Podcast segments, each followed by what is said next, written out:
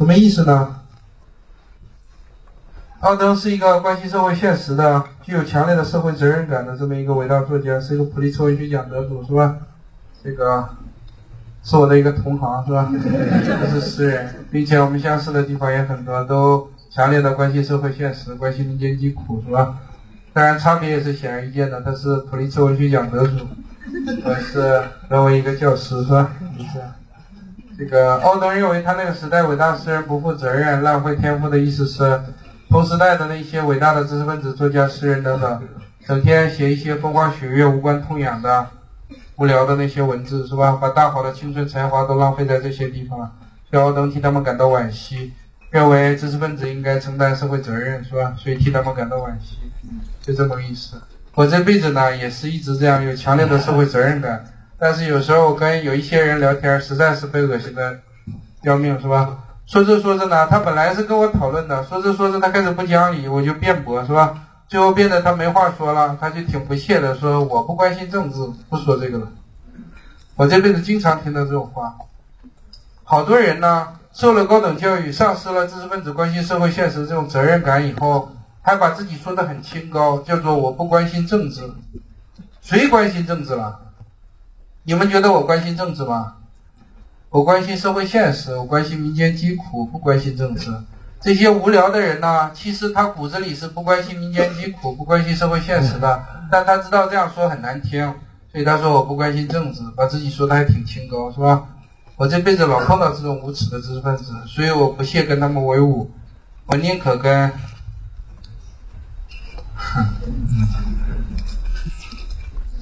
哼，我不说了，是吧？不说。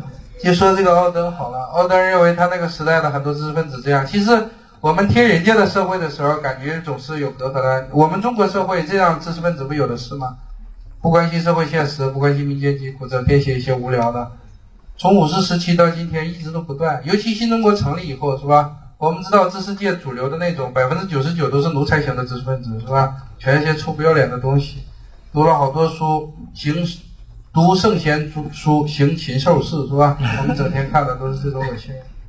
那么说到，比如说什么样的人在奥登眼里就是这种人呢？比如说，我们都知道鲁迅以前一直老瞧不上梁实秋，梁实秋不就是这样吗？我们今天看他的很多散文，写的非常优美，是吧？非常感人，都是很好的散文。但你要想到，这是日本占据大半个中国的时候，他躲在。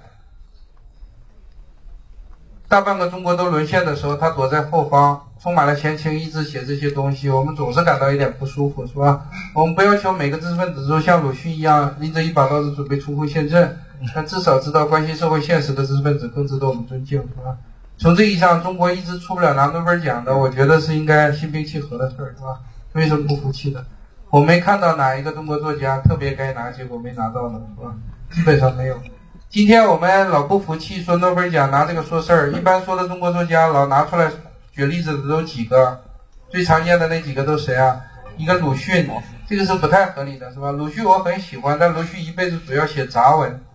诺贝尔文学奖毕竟是文学奖，是吧？要求有大部头的，写诗也是大部头的诗，是吧？长诗或者是长篇小说这种大部头的文学作品，没有一辈子写了五千篇杂文拿诺贝尔奖的，是吧？